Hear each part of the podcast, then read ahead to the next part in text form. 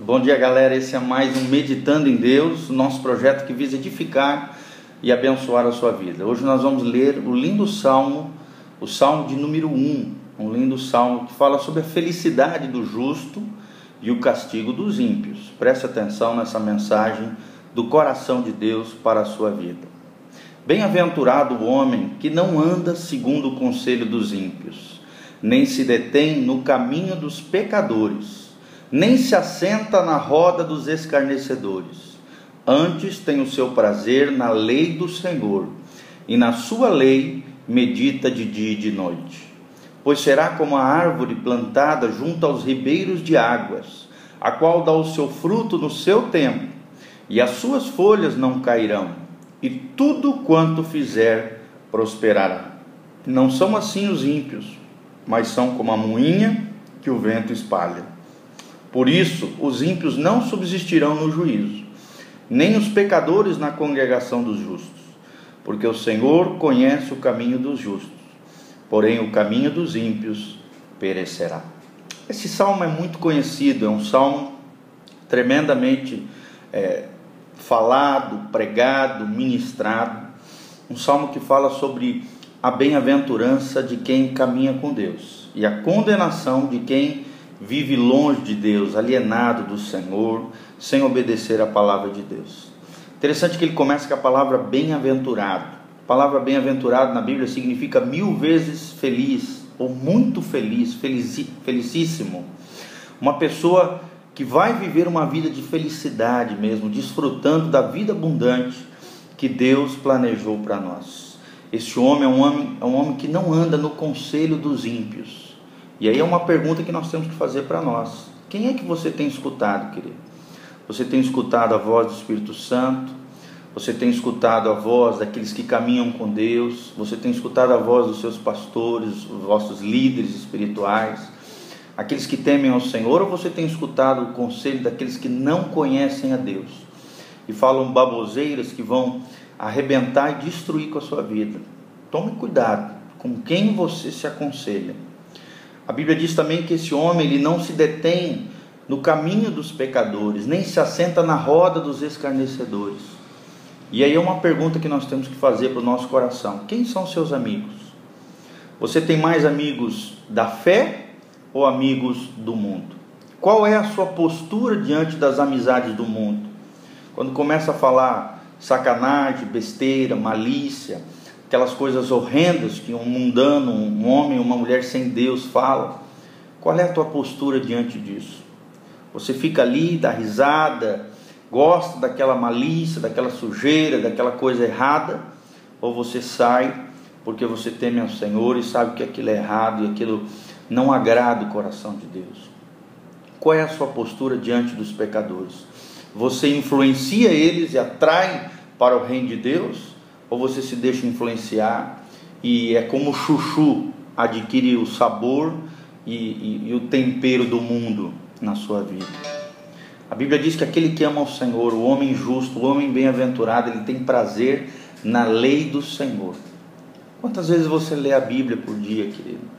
Será que a cada manhã e final da tarde você lê a palavra de Deus ou à noite? Quanto tempo você se dedica lendo a palavra do Senhor? Você tem meditado nessa palavra, pensado nela ao longo do dia? Você tem pensado nas coisas do alto, nas coisas de Deus, nas coisas do Senhor? Ou você só pensa besteira? Querido, se você quer ter a mente cheia de Deus, você precisa encher a sua mente, os seus pensamentos de coisas positivas, de coisas espirituais, de coisas celestiais. E para conhecer a mente de Deus, o coração de Deus, a vontade de Deus para a sua vida, você precisa meditar na palavra de Deus. Essa palavra meditar no original significa ruminar. É como aquela, como o boi quando come o capim, ele fica mastigando, mastigando, mastigando, mastigando, mastigando um longo tempo para que esse alimento desça com qualidade para dentro do estômago. Você tem pensado nas coisas de Deus, meditado? Tem gente que lê a Bíblia, parece que está passando correndo no ônibus. Não é assim. Você tem que pensar, analisar, preferência pelas manhãs, meditar quando a cabeça está fresca, está aberta, orar diante da Bíblia, pedir que Deus derrame da sua graça da sua unção sobre a sua vida. E esse homem que não anda no meio dos pecadores no sentido de se influenciar e que medita na palavra de Deus, ele é como uma árvore frondosa plantada nos rios, em ribeiros de água. Que, que significa isso? É um homem, a água aqui simboliza o Espírito Santo, é um homem que vive cheio da vida de Deus, da vida de Cristo, cheio do Espírito Santo, cheio da unção do Senhor, porque ele tem prazer nas coisas de Deus. Ele frutifica, ele prospera em tudo que faz, aquilo que ele faz não perece. Por isso que a Bíblia diz: as suas folhas não cairão. Ou seja, aquilo que ele faz prevalece.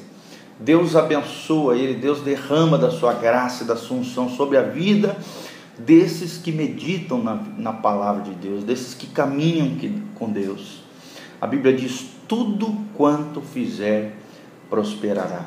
A chave da prosperidade verdadeira, de alma, de espírito, na vida sentimental, na vida profissional, na vida pessoal, em todas as áreas da sua vida, é meditar na palavra de Deus, é encher-se de Deus, é caminhar com Deus. Ali está a verdadeira prosperidade de alma, de coração, de vida. Os ímpios não são assim. É o que diz o versículo 4. Eles vão e vêm, aparecem e desaparecem como a palha.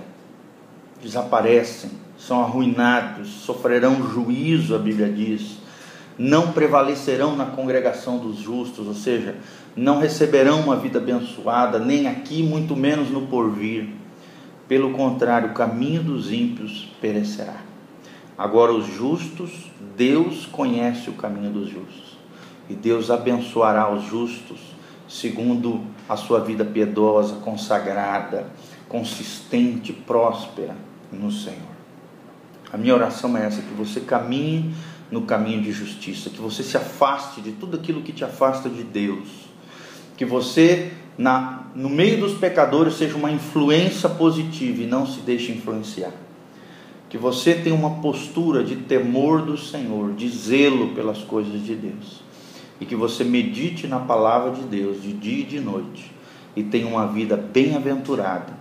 A vida que Deus prometeu para mim e para você. Uma vida plena, uma vida de felicidade.